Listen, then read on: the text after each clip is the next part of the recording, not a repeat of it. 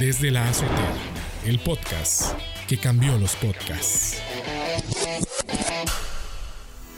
Muy buenas amigos y amigas, bienvenidos a un episodio más de la cuarta temporada del podcast Desde la azotea. Queremos agradecerles por sus mensajes y comentarios y demás durante las primeras tres temporadas. Quiero recordarles que pueden obtener más información de este podcast y otros podcasts en español en comunidadpodcast.com. También les invitamos a seguirnos en Instagram como desde la azotea podcast. Y para iniciar este episodio con nosotros, eh, una gran amiga podcaster que hoy se une a Desde la Azotea para hacer un episodio colaboración. Debbie Monblat, desde Jerusalén, Israel. Bienvenida, Debbie.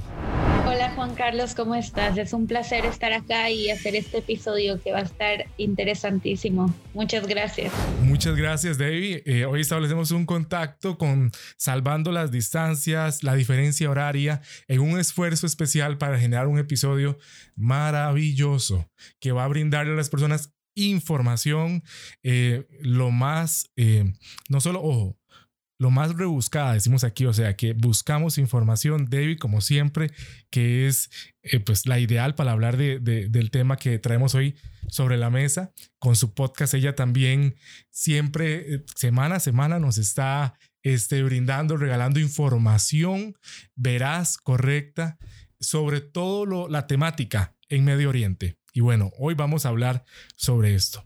Como punto número uno, David, que queremos conversar hoy en el podcast, queremos eh, platicar sobre cómo fue la llegada de la comunidad judía a Latinoamérica. Debbie, ¿qué te parece para arrancar con este punto? Pues claro que sí, me parece un tema súper interesante. Como sabemos, la comunidad judía en Latinoamérica no es nativa de allí y es muy interesante el proceso de cómo llegaron todas estas comunidades a Latinoamérica. Pues sabemos que en casi todos los países de Latinoamérica hay hoy comunidades judías y siempre los procesos de migración son muy interesantes, así que vamos a hablar un poco sobre esto y enterarnos de cómo es que hay judíos en Latinoamérica. Fantástico, David. Vamos a em, colocar un audio para que el, el oyente pueda con nosotros ir recibiendo la información que tenemos preparado para el episodio de hoy. Así que vamos primeramente a escuchar al gran rabino Alfredo Goldsmith de Colombia.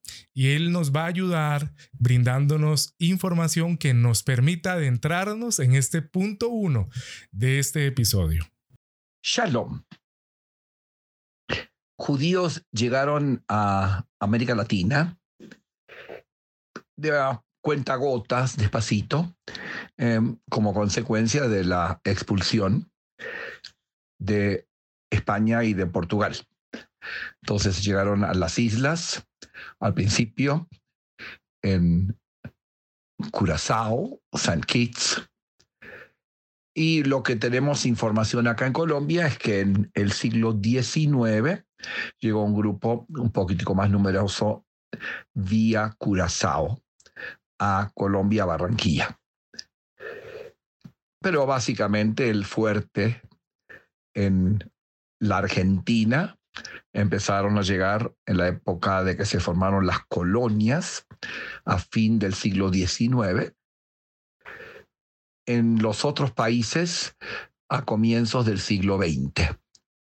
Eh, venían de muchos sitios, em, sea de Europa Oriental, eh, Polonia, Rusia, escapando las dificultades económicas y los pogroms, también de Siria, fueron llegando luego, más tarde llegaron los judíos alemanes, pero eso sí, ellos llegaron en la pre-segunda guerra mundial. Y lentamente se fueron organizando en comunidades. La comunidad más grande en América Latina es definitivamente la Argentina, que en un momento llegó a tener 500.000 judíos más o menos. Hoy se estiman únicamente alrededor de los 200.000 y comunidades pequeñas hay varias, eh, especialmente en, el norte de, Sudamérica, em, yo diría que Ecuador es pequeño, también Bolivia tiene una comunidad pequeña, las islas, es increíble, islas como Aruba, Curazao, son comunidades pequeñas, pero siguen existiendo y siguen funcionando. Saint Martin, San Martín también. Eh, y las grandes, además de la Argentina, está Brasil. Eh, yo también calificaría a México como ya como comunidad grande y estable. La razón principal por la cual llegaron judíos a América Latina, eh, algunos escapando el tema de los expulsados, luego el tema de la pobreza en Europa y los pogroms, especialmente en Rusia. Luego, entre las dos guerras, llegaron también por problemas económicos y problemas de persecución. Y fue un proceso. Pero de la misma manera como este proceso fue creciendo y llegaron posiblemente hacia 1960, debemos haber estado en el, en el máximo de, de población judía en esta zona, pero luego empezaron las migraciones a Israel, a Estados Unidos, a distintos países. Es decir, cómo creció al principio del siglo hasta mitad del siglo, luego tuvimos el proceso a la inversa. Pero son procesos muy, muy interesantes. Hasta qué punto tenemos una identidad judía latinoamericana. Shalom. David, me, me encanta el resumen que nos compartió, que nos regaló el rabino Alfredo Goldsmith. ¿Qué te parece? Eh, creo que muy puntual, eh, bastante preciso, Debbie. Sí, claro que sí. Y es, es muy interesante que esto es un proceso que lleva ya desde el año 1490, cuando expulsaron a los judíos de España y de Portugal. Y, es, y han venido llegando como dijo el rabino, de gotita en gotita.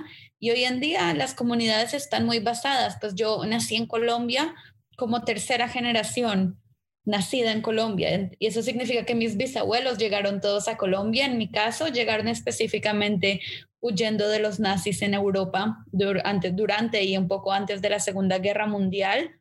Mis ocho bisabuelos llegaron a, a Colombia yo soy la tercera generación nacida en Colombia, así que sí es una comunidad que ya tiene mucha raíz en Latinoamérica. Y la, y la migración de mis bisabuelos es de las últimas, ¿sí? Ahí desde muchos años antes. Entonces, eh, sí, la explicación del rabino es muy puntual, muy, muy resumida y muy exacta también. Debbie, y ahora queremos complementar esta explicación con una intervención de Randall Morales Zumbado, es un historiador. Aquí en Costa Rica, trabaja para el Centro Israelí y él atiende, es parte de los encargados, el coordinador de un museo que existe aquí en la capital, en San José, Costa Rica, eh, y que gracias al Centro Israelita eh, existe aquí en el país y ayuda a contar la historia de la comunidad judía en América Latina, pero también en, el resto del mundo. Entonces vamos a también a, escuchar al señor Randall Morales para seguir platicando sobre este apartado de la comunidad judía en Latinoamérica. Costa Rica es, es un espejo realmente de lo que pasa a nivel de otros países latinoamericanos, ¿verdad? A nivel, digamos, más micro, pero, pero, pero es, es igualmente válido. Eh, tenemos eh, digamos, hay que decir que la presencia judía en América Latina se da desde la época de la colonia, ¿verdad? De judíos españoles, judíos paravín, ¿verdad? Este, que llegan a, tierras americanas, pero por la opresión este, de la corona española y su alianza con la Iglesia Católica, pues obviamente eso se hace mucho más. Eh, es decir, eh, eh, eh tiene que esconder su judaísmo, tiene que convertirse a la fuerza, tienen que renunciar a sus herencias, a sus tradiciones judías, ¿verdad? Para, mantener, mantener la vida, para mantenerse activos, ¿verdad? Como seres humanos. Y este, mucha gente pues pierde sus raíces a causa de esta imposición. Ya digamos en el siglo XX eh, lo que vemos es con judíos, pero de origen ashkenazim, es decir, judíos del norte de Europa, la parte este de Europa, ¿verdad? Más o menos, el centro, norte y este de Europa, ¿verdad? Que son judíos, digamos, con que, que igual son judíos, pero que tienen otra característica, otra tendencia diferente a, lo, eh, a, los judíos de origen español, en este caso, ¿verdad? En cuanto al idioma, en cuanto a las comidas, en cuanto a la forma de rezar, tienen sus diferencias, ¿verdad? Y eh, eh, en el caso de Costa Rica, vamos a ser muy puntuales en decir que empiezan a llegar algunos judíos de, de origen sefaraí, sí, también, eh, en el cambio del siglo del 19 al 20, ¿verdad? Eh, por, por, por Curazao y Aruba, ¿verdad? Eh, podemos buscar apellidos como los Azo, los Maduro, los Robles, ¿verdad? Los Lindo, son ciertos apellidos que logran llegar en primeras instancias a nuestro país, a Puerto Limón, a inicios del siglo XX.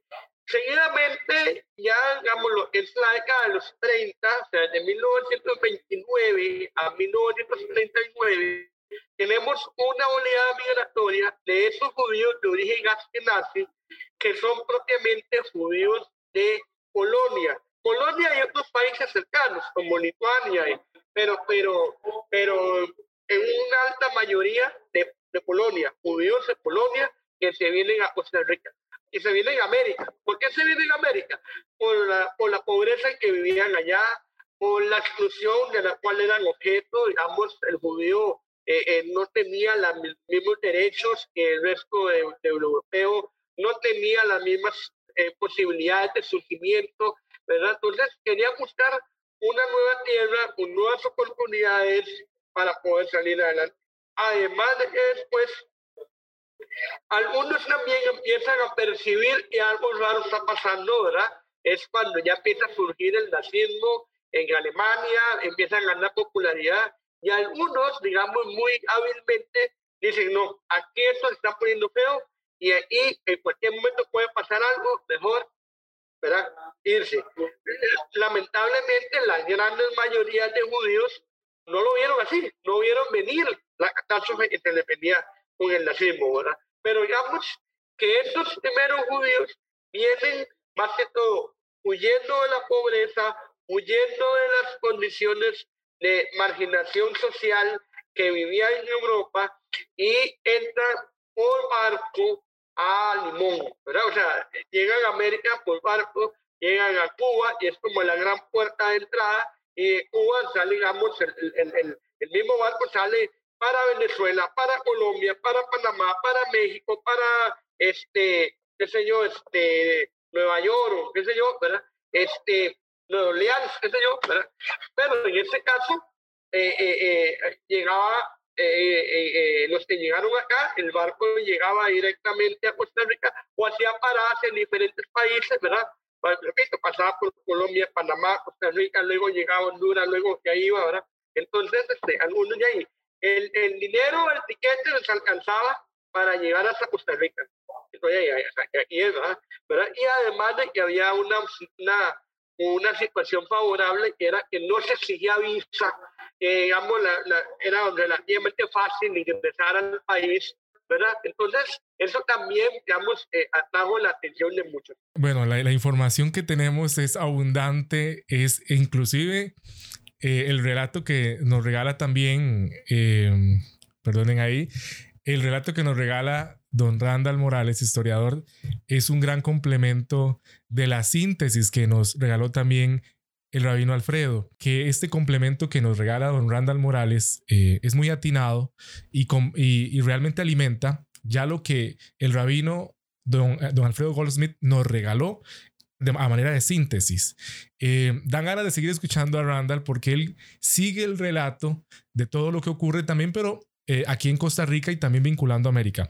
Pero entendemos algo, David, con esta información que ya le hemos compartido eh, en este episodio al oyente, y es que existieron muchas razones que provocaron esta migración, este flujo migratorio hacia América Latina a veces las personas no, no, terminaban o no terminan de entender, ¿verdad? Creen que solo fue una razón, David.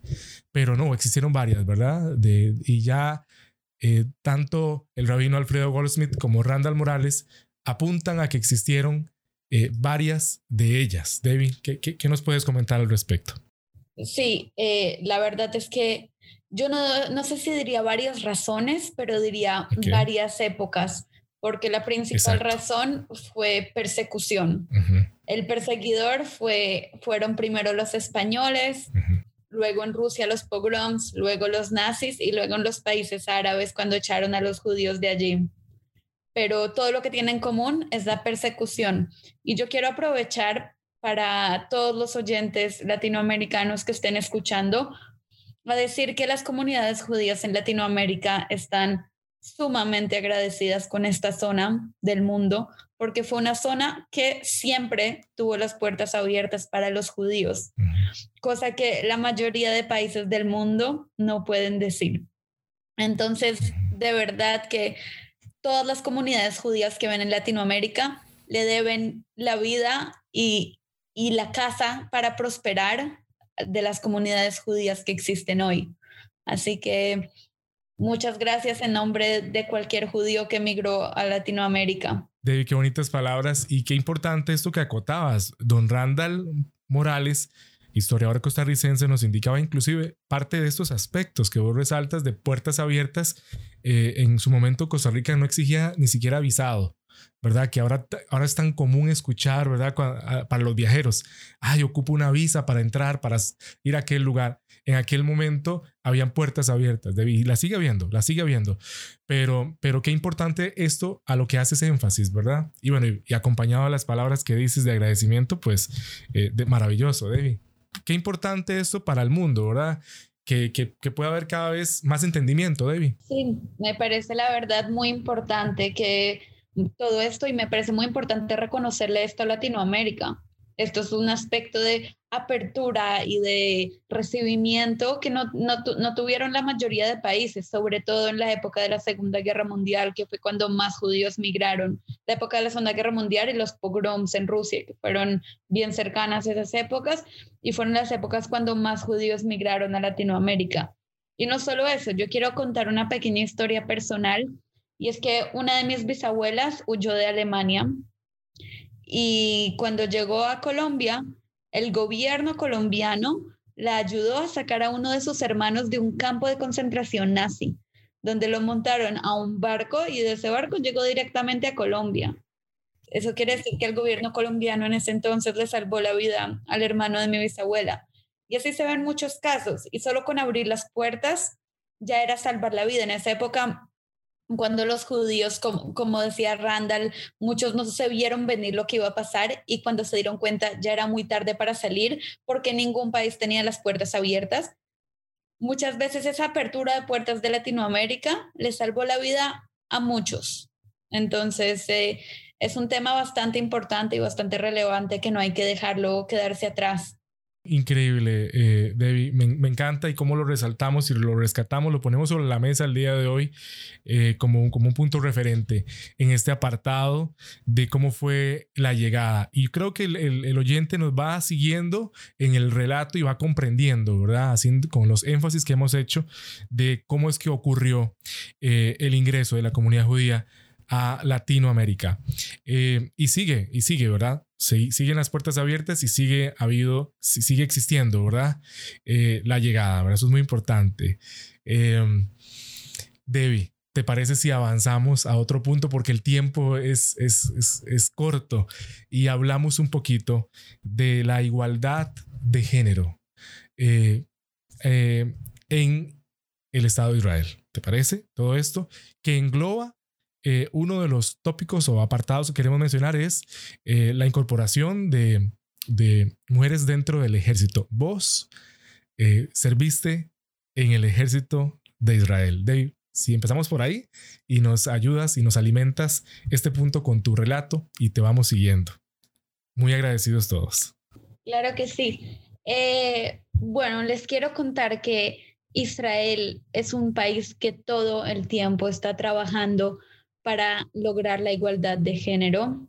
No voy a decir que es perfecto, porque todavía no se ha llegado al punto de la perfección, pero la verdad es que cada día se avanza y cada día hay más trabajo tanto del gobierno como de organizaciones no gubernamentales para llegar a esta igualdad de género tan deseada hoy en día.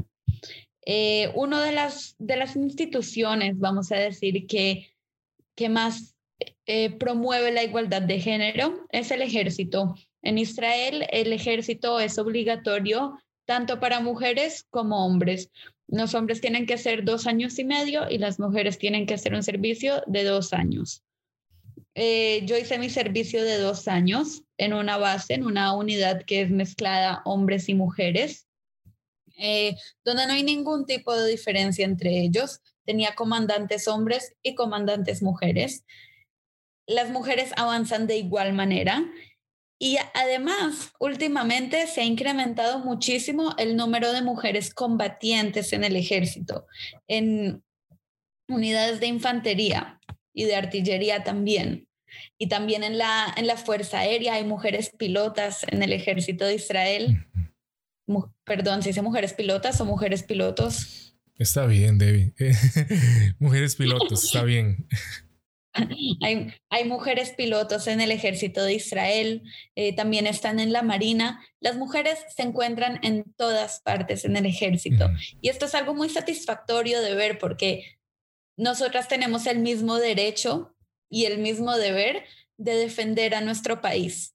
Y esto no hace diferencia en la igualdad de género, ¿verdad? Y, y muchas veces eh, las personas quieren más derechos pero lo importante de la igualdad de género es que la cantidad de derechos y la cantidad de deberes sea la misma.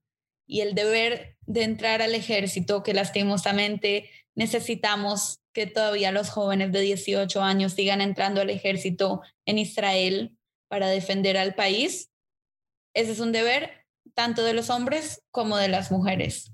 Muy importante este punto que, mencionas, Debbie. Además, hay algo, algo que me, que me, que me llamó poderosamente la atención y vos lo, me lo compartías en una conversación previa de planificación para este episodio, y es de que existen fundaciones eh, en Israel que le brindan cursos de programación a mujeres porque la, la, la búsqueda o la de, incesante de la igualdad de género eh, tiene un punto medular y es la educación.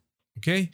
Y me parece sumamente eh, brillante la manera en que están tratando esto. Hay fundaciones inclusive que buscan eh, capacitar a las mujeres en algo que es, que creo que es eh, vital en esta época, es programación. ¿Nos puedes hablar sobre esto, Debbie? Sí, claro que sí. bueno, primero quiero empezar diciendo que Israel si no es el más, es uno de los países con más organizaciones no gubernamentales per cápita. Eh, y muchas de estas se encargan, de hecho, de promover el estatus de la mujer. Quiero hablar específicamente de una de ellas que a mí me parece muy especial, que se llama She Codes. Entonces, esta es una organización no gubernamental sin ánimo de lucro que tiene como objetivo llegar a que el 50% o más de los puestos en la alta tecnología en Israel sean ocupados por mujeres. ¿Cómo hacen esto? Lo hacen ofreciendo cursos gratis de programación en varios lenguajes de programación, como lo es Java, como lo es Python, en el que cada mujer elija.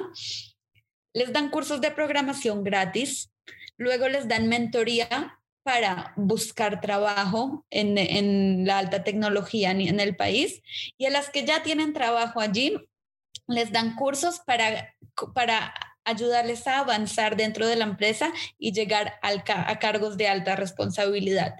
¿Cuál es el único requisito? Ser mujer. De resto, es totalmente gratis, no importa si eres mujer eh, del centro del país, de la periferia, si hay dinero, si no hay dinero, si eres judía, si eres cristiana, si eres musulmana, eh, no importa. O cualquier mujer de Israel tiene el derecho a recibir estos cursos de programación gratis y esta organización She Codes, que yo conozco personalmente, eh, de verdad hace un trabajo magnífico. Eh, ahora es muy importante, se preguntarán por qué el tema de la, de la alta tecnología. Pues les quiero contar que Israel no tiene demasiados recursos naturales, no tiene petróleo como sus vecinos. Entonces, desde hace mucho tiempo lo que viene promoviendo el gobierno es que el recurso natural de Israel sea la cabeza humana. Y por eso Israel también es uno de los países con más startups per cápita en el mundo. Y la alta tecnología es lo que exporta Israel, es lo que exporta de Israel al mundo.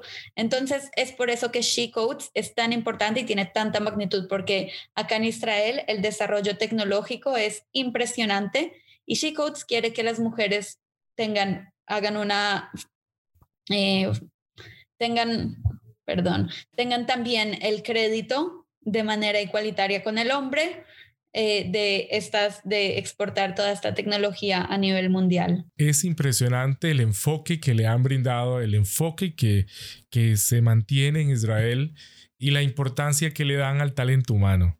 Em, conversábamos que en algún momento yo, yo me atrevía a, hacer una comparación, salvando las distancias con de Israel con Costa Rica, que eh, también ha, apostado por, por la educación, por el, por el talento humano, por fortalecer el recurso humano eh, desde el año 1948, cuando Costa Rica eh, hace abolición del ejército y destina todos los fondos a educación. Pero claro, Israel nos lleva la delantera eh, en lo que es alta tecnología y, realmente es un ejemplo a seguir por muchos países. Llevan el primer puesto, como decía Debbie, en, algunas categorías muy interesantes, Debbie, realmente. Debbie, vamos a, a seguir conversando aquí con nuestros amigos oyentes, porque esto cada vez nos envuelve y nos invita a querer conocer más. No sin antes recordarles que pueden seguirnos en Spotify y Apple Podcast. Además, quiero indicarle que puede escuchar nuestros últimos episodios de Desde la Azotea Podcast en Radio Nova CR. Debbie, ¿dónde podemos, por favor, invitar a los oyentes, dónde pueden encontrar más información de Etzlil podcast, por favor, en la web, por donde podemos seguir encontrando información de todo el contenido que vos produces y compartes, por favor. Claro que sí. Eh, es un programa que está dedicado a explicar el complejo Medio Oriente en términos simples. Así que si les interesa llenarse y empaparse de esta zona del mundo tan interesante, y tan fascinante. Los invito a todos a buscarnos como Etzlil en el Medio Oriente, en Spotify, en Apple Podcasts, en Google Podcasts. También se pueden meter a etzlil.com. Allí van a encontrar también todos los episodios. Y además de eso, publicamos también contenido en Instagram y en Facebook. Estamos en Facebook como Etzlil y en Instagram como Etzlil rayita abajo podcast. Ahí no solo publicamos nuestros episodios, sino que también publicamos mapas con diferentes perspectivas del Medio Oriente y publicamos datos curiosos y los mantenemos al tanto también de los últimos grandes eventos que ocurren en el Medio Oriente. Así que únanse a nuestra conversación. Excelente, gracias por toda esta información. Ya ayudamos al oyente para que siga luego de este episodio conectado con más información desde las distintas plataformas. Debbie, llegamos a la parte de cierre de este episodio especial y vamos a tratar un tema coyuntural, un tema medular sumamente importante eh, del cual se recibe mucha información y hoy queremos hoy queremos tratar de a pesar de, del tiempo, ¿verdad? La limitación tiempo, eh, poder brindarles información certera sobre lo relacionado al conflicto en Medio Oriente. David, ¿te parece si para iniciar este punto escuchamos unos minutos al señor Brian Acuña, un experto en relaciones internacionales para el conflicto árabe-israelí? Él colabora con el Centro Israelita aquí en Costa Rica. Además, eh, colabora con otros espacios informativos en el resto del mundo. Eh, vamos a escucharlo, Debbie, le, le compartimos también estos minutos de plática que tuvimos con Don Brian y luego vamos a, a, reaccionar, Debbie, y a poder complementarlo. ¿Te parece? Claro que sí. ¿Qué es lo que va a pasar a partir de 1948? El 14 de mayo, los británicos ponen fin a su fideicomiso sobre el territorio palestino y se supone que ahí debieron de gestarse dos realidades nacionales diferentes. Los judíos declarando su independencia y los árabes declarando su independencia.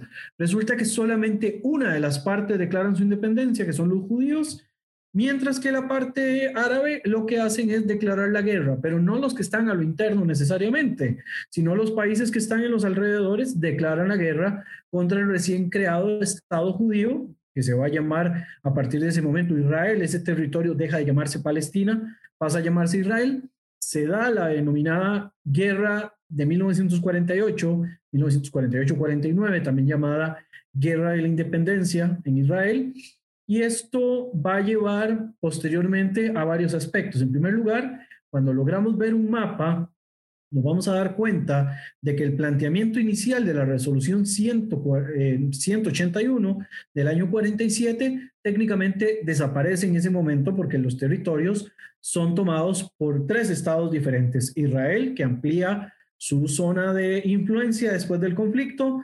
Luego vamos a tener que los transjordanos toman todo lo que se llama la margen occidental, lo que conocemos popularmente como Judea y Samaria o Cisjordania. Cualquiera de los nombres son nombres, por decirlo así, válidos y en algunos momentos políticos también, ¿verdad? Vamos a ver las dependencias incluyendo la zona oriental de Jerusalén, que incluye la ciudad amurallada, ¿verdad? Que es la ciudad antigua, donde están los lugares más sagrados eh, del judaísmo y del cristianismo, ¿verdad? Bueno, y el tercer lugar más sagrado para el Islam, que es el, domo de la roca, donde está la mezquita de por un lado y, el, y, la, cúpula dorada.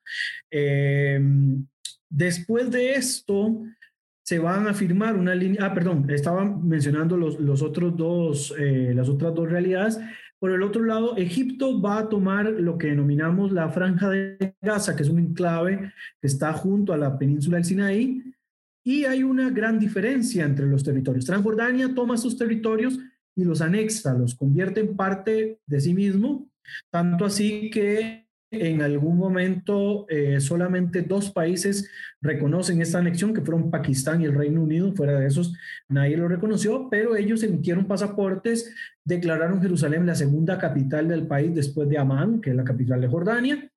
Y el otro territorio queda bajo un fideicomiso egipcio, no llega a independizarse ni a ser eh, anexado por Egipto. Entonces, vamos a tener en primer lugar la desaparición de la resolución 181 en su proceso, vamos a tener firmadas líneas de armisticio, que las líneas de armisticio no son fronteras, son líneas de no agresión, pero que curiosamente parten de base para el segundo conflicto importante, que es la guerra de 1967, que es la denominada guerra a los seis días. Egipto, Siria y Jordania intentan destruir Israel, Israel les gana a los tres, amplía su margen de territorialidad, de territorialidad, toma todos los territorios conquistados por Jordania en la primera guerra, toma los altos del Golán eh, a Siria, que además es una meseta súper estratégica por temas de recursos y por temas también de visibilidad y cuestiones eh, militares, toma la península del Sinaí y toma la, la franja de Gaza.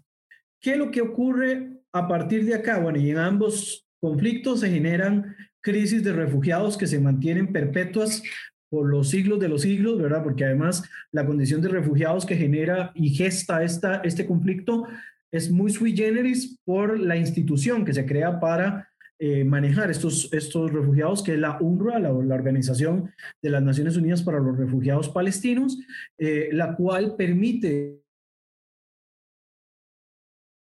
a generación. Entonces comenzaron siendo 750 mil, ya hoy van como por 6 millones de personas desde esa perspectiva, lo cual hace mucho más difícil de resolver el conflicto porque ¿dónde metes 6 millones de personas? Bueno, no todas están fuera de los territorios, pero sí, digamos, esos 6 millones están catalogados como refugiados. Eh, en esta segunda guerra, Israel negocia la paz y este, em, la, ya poner él le devuelve los territorios que conquistó y que se lleguen, digamos, a una condición en la cual ya no se agreden más.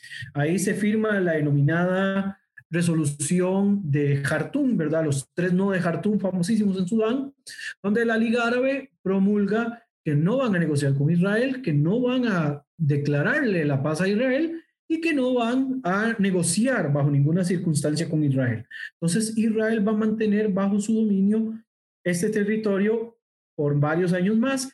En 1973 se da la tercera guerra árabe-israelí de importancia, que es la denominada Guerra Yom Kippur, ¿verdad? La guerra de septiembre de 1973, eh, donde Israel vence a Egipto y a Siria. En esta Jordania no se metió para la guerra del 67. Creo que los jordanos se sintieron estafados y este, para la guerra del 73 no se quisieron involucrar. Dicho sea de paso, la guerra del 67 va a empezar a ponerle fin al movimiento nacionalista de Gamal Abdel Nasser, que es el movimiento panarabista, el nacionalismo árabe, empieza a tener su fin a partir de la pérdida de la guerra del 67.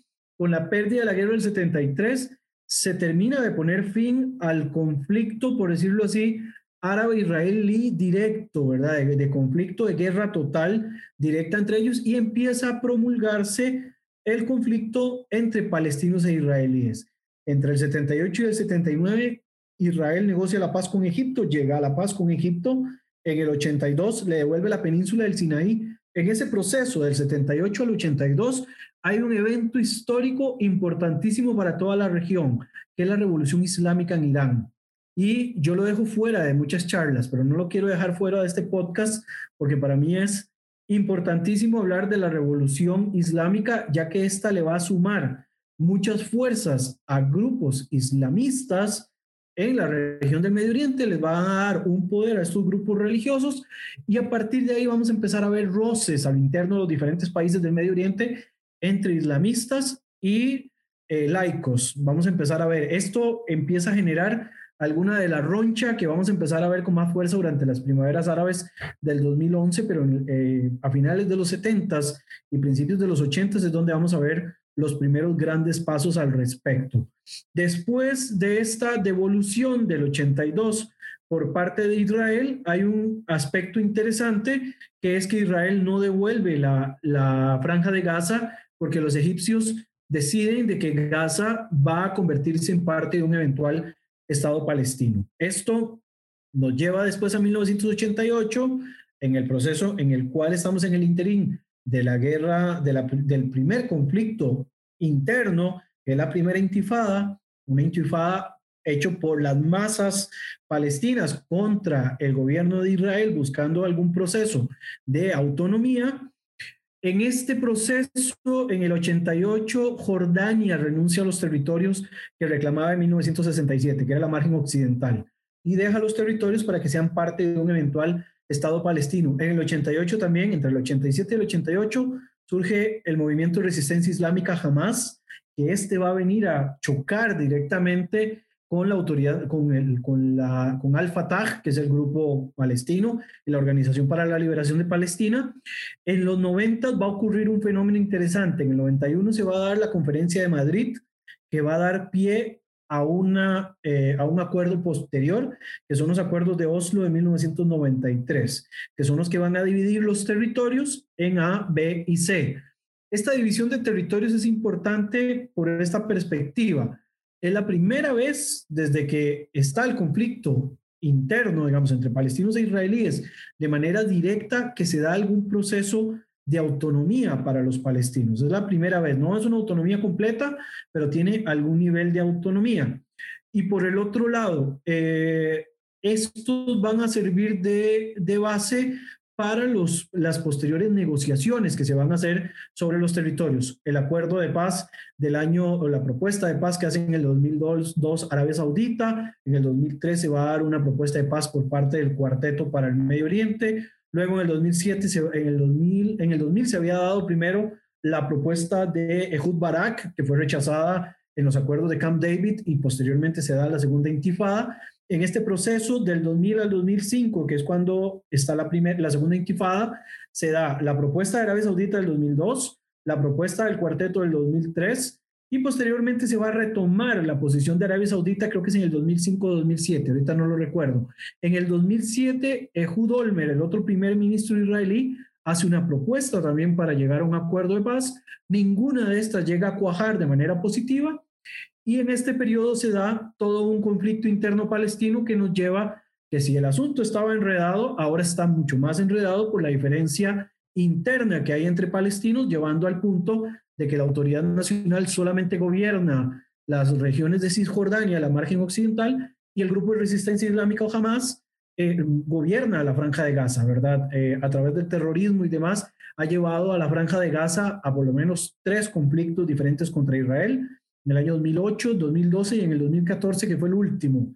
Y esto ha llevado a que el conflicto tenga todavía añadidos, todavía mucho más, mucho más peligrosos. El último intento de acuerdo, por más mamostrete que pudiera parecer, podríamos atribuírselo a Donald Trump, ¿verdad? Con el denominado Deal of the Century, que en realidad no fue propuesto por Donald Trump, sino por su yerno Jared Kushner, quien le daba un proceso de autonomía paulatina a los palestinos a cambio de una compensación económica y un eventual swap de territorios. El swap de territorios es un intercambio de territorios, de territorios que no se devuelven por otros que se dan a cambio y un desarrollo económico en inversiones con dinero de países del Golfo y con, con dinero también proveniente de otras fuentes. Al final de cuentas, el Deal of the Century no se va a ejecutar, por lo menos no plenamente, pero cuando vemos los acuerdos de Abraham, vamos a ver los que somos un poquito más perspicaces a la hora de entender este,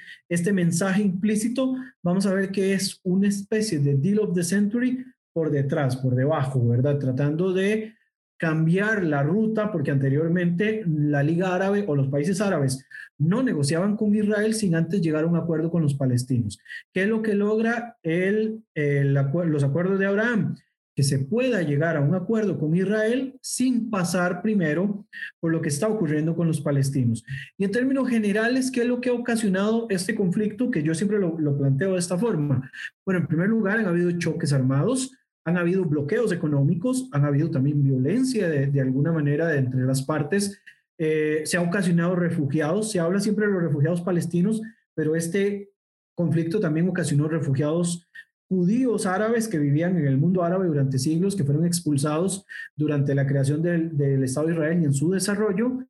También ha generado, pues, eh, un conflicto que cada vez entre más longevo se hace, más complicado se hace de resolver. Y además, porque las propuestas que se plantean siempre tienen una piedra adicional que se le agrega. Y además está que si por si fuera poco eh, en temas, le quieren meter en primer lugar el tema de Jerusalén antes de solucionar todos los demás problemas. Y eso es como meter algo demasiado pasional por resolver antes de resolver cosas que son un poco más puntuales temas territoriales, temas este, estructurales, temas de inversión, etcétera, etcétera, etcétera. David, eh, es esta información que no, nos extendimos un poquito más eh, con la intervención del señor Brian Acuña. Quiero ahora que por favor nos ayudes eh, a, a, complementarla, a redireccionarla. Brian le gusta mucho decir muchos datos porque como él dice, eh, es, es, algo que, que, no es tan sencillo de decir, voy a hablar del conflicto y en dos minutos te lo explico, ¿verdad?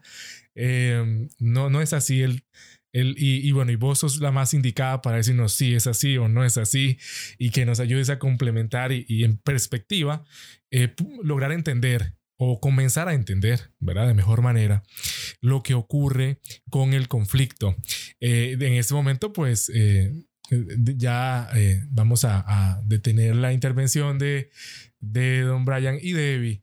Por favor, ayúdanos también complementando la información de, de Brian, vos que sos, eh, pues, eh, que, te, que te dedicas especialmente a todos los temas, a dilucidar toda la temática en Medio Oriente. Por favor, Debbie. Bueno, primero quiero decir que la intervención de Brian es bastante exacta. Eh, logró resumir un conflicto que tiene ya casi 100 años o un poco más de 100 años en, ¿cuánto fue? 10 minutos.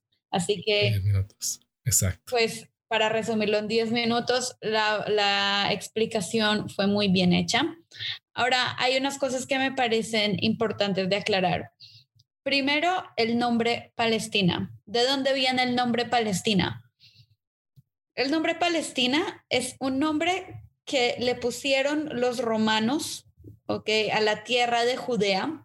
en esa época, en el siglo II después de Cristo. Tenemos que acordarnos que el Islam nació en el siglo VII, ¿sí? Y conquistó lo que es eh, Israel en este momento o lo que era Palestina en ese entonces, en ese mismo siglo. Entonces, el nombre Palestina viene desde mucho antes. ¿Por qué se puso ese nombre? Porque en esa época habían conflictos entre los romanos que habían conquistado ese territorio y los judíos que lo habitaban. Hubo una rebelión que se llamó la rebelión de Bar Kokhba y los romanos, en contra de esa rebelión judía, quisieron aplicar una serie de sanciones para desconectar la identidad judía de esta tierra. Entonces llamaron a lo que se llamaba Judea, le pusieron el nombre Palestina, y a lo que se llamaba Jerusalén le pusieron el nombre Aelia Capitolina. El nombre Aelia Capitolina no pegó mucho, pero el nombre Palestina se quedó como el nombre oficial de la región hasta 1948. Entonces, eh, primero quiero aclarar eso, quiero aclarar que el hecho de que la tierra se llamaba Palestina antes de que se creara el Estado de Israel no significa que el Estado de Israel se creó a cuenta del Estado palestino, ¿sí? Eh, ese simplemente era el nombre y hoy en día el pueblo palestino es simplemente los árabes que habitaban en la zona denominada Palestina. Espero que eso haya quedado claro. Ahora también, en, como dijo Brian, en, 40, en, el, en el 48, la idea era que se declararan dos estados, uno judío y uno palestino. Lastimosamente, el Estado palestino no se declaró por varias razones. Una de ellas es el, la creencia de que iban a lograr sacar a los judíos y quedarse con la totalidad del territorio. Pues les quiero recordar que antes de que los británicos conquistaran eh, es la tierra de Palestina en el, 40, eh, en el, perdón, después de la Primera Guerra Mundial, este fue territorio musulmán, o sea, fue de los otomanos, del imperio otomano que tenía como capital Estambul, en lo que hoy soy Turquía. Este territorio fue musulmán por cientos de años. Entonces, para ellos en, ese momento, en el 48, decían, hace 30 años este territorio era en su totalidad musulmán, eso va a volver a ser musulmán con totalidad. Entonces, más bien tenemos el apoyo de todos los países árabes, de todo el mundo árabe, vamos a sacar a los judíos y vamos a hacer nuestra Palestina. Si nosotros declaramos ahora Palestina en el territorio que nos dio la ONU con la partición que hicieron de la tierra, entonces es como reconocer que ya nunca vamos a tener ese territorio donde los judíos sí declararon su Estado. Esa es la razón por la cual los palestinos no declaran el Estado y hasta hoy no existe un Estado palestino. Em, de ahí toda la historia desde el 48 hasta hoy de la que habló Brian es muy exacta y muy adecuada. Eh, se preguntarán por qué las, otra cosa que me parece que se preguntarán es por qué las conversaciones de paz han fallado, si han habido tantas. Brian nos mencionó por lo menos cinco. ¿Por qué han fallado? Y es simplemente hay unos temas que yo les llamo las trabas del conflicto. El primero es Jerusalén. Jerusalén, como nos dijo Brian también, es la capital religiosa, es un centro religioso muy importante para las tres religiones monoteístas que se crearon acá son el judaísmo, el cristianismo y el islam. En, en, Jerusalén se reúne todo y es un centro espiritual muy importante para estas tres religiones. El hecho de no tener a Jerusalén en su totalidad como capital es una traba del conflicto. Y otra, otra traba que me parece muy importante hablar es de los refugiados. ¿Por qué? Como mencionó Brian, también han habido dos olas de refugiados palestinos que han salido de dos guerras. Una es la guerra de independencia de Israel en el 48 y la otra es la guerra de los seis días, que fue en el año 67. Ahora, quiero, quiero que separemos un momento y entendamos que la ONU tiene dos organizaciones que se encargan de los refugiados en el mundo.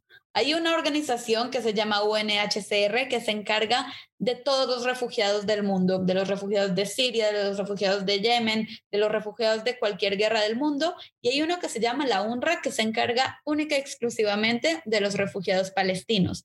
Ahora, cada una de estas organizaciones tiene una definición diferente de qué es un refugiado. La UNHCR limita la cantidad de generaciones que pueden heredar el estatus de refugiados. La UNRWA, que es la organización encargada de los, de los refugiados palestinos, no limita la cantidad de generaciones. Es por eso que un niño que está naciendo hoy en el 2021 y es descendiente de un refugiado palestino en 1948, todavía recibe el estatus de refugiado. Es por eso que en, en esa época habían casi un poquito más de un medio millón y hoy en día existen casi 6 millones. Ahora los palestinos eh, exigen que para que haya un tratado de paz, todos estos refugiados puedan regresar a lo que es Israel hoy en día. Ahora, Israel es un país que si vive en una, en un, vamos a decir que tiene dos columnas que son los pilares más importantes del país, y es ser un Estado judío y ser un Estado democrático. En Israel hoy en día hay casi 9 millones de personas. De estas 9 millones de personas, alrededor de 6 son judíos. Ahora, eh, las, las otras eh, personas están, son las minorías del país, que hay musulmanes, hay cristianos, hay drusos y hay varias religiones que habitan acá. Ahora, si Israel deja ahora entrar a 6 millones de palestinos, de refugiados palestinos, significa que igual sobrepasarían el número, el número musulmán sobrepasaría al número judío. Y esto significa que el, el, pilar de Estado judío se ve en amenaza, por, se ve amenazado. ¿Por qué? Porque en el momento que hay mayoría musulmana, pues el gobierno elegido probablemente no va a ser judío. Entonces ahí Israel se vería en la incómoda posición de tener que elegir entre un Estado judío o un Estado democrático, que Israel no quiere renunciar a ninguno de los dos pilares.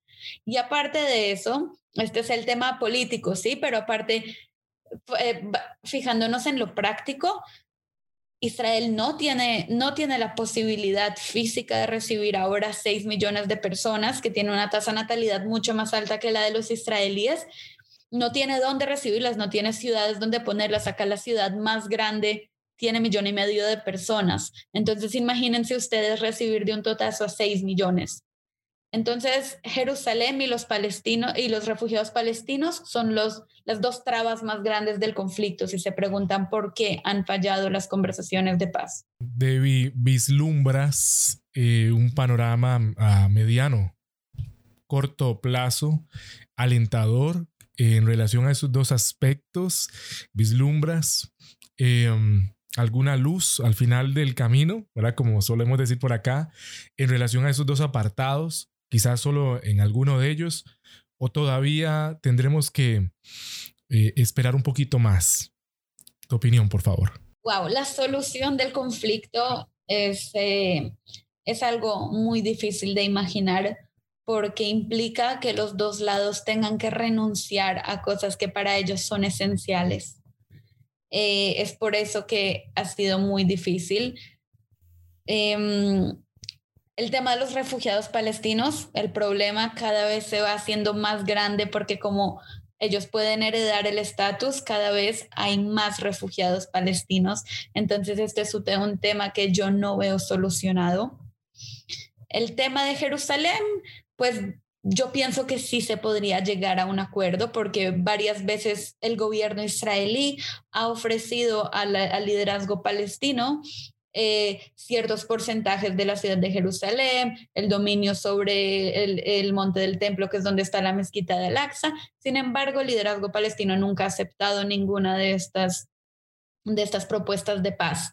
Entonces, eh, Israel no va a ceder el 100% de Jerusalén porque también es nuestra capital histórica y religiosa.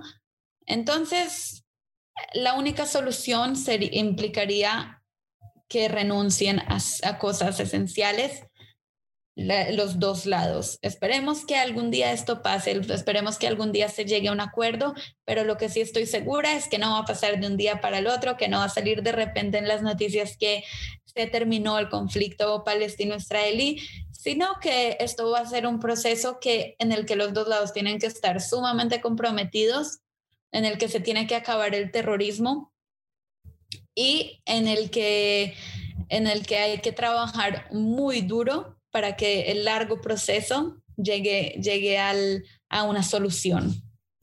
Bueno, ya lo escucharon, ella es Debbie Monblat de Slil Podcast, hoy en una colaboración especial con el podcast desde la azotea y brindando la información a usted, estimado oyente, de la manera más eh, cuidadosa, eh, eh, tratando de llevarle información veraz para que usted tenga conocimiento de las situaciones que están ocurriendo en Medio Oriente. Debbie, agradecerte por este episodio de colaboración eh, que hoy eh, le regalamos a nuestros oyentes de ambos podcasts. Debbie, gracias. Muchas gracias a ti, Juan Carlos. Fue de verdad un honor eh, hacer esta colaboración, me lo disfruté muchísimo y espero que hayan muchas a futuro, ¿no? Y un saludo también para los oyentes de Desde la Azotea Podcast. Gracias, estimados oyentes. Nos escuchamos en un próximo episodio.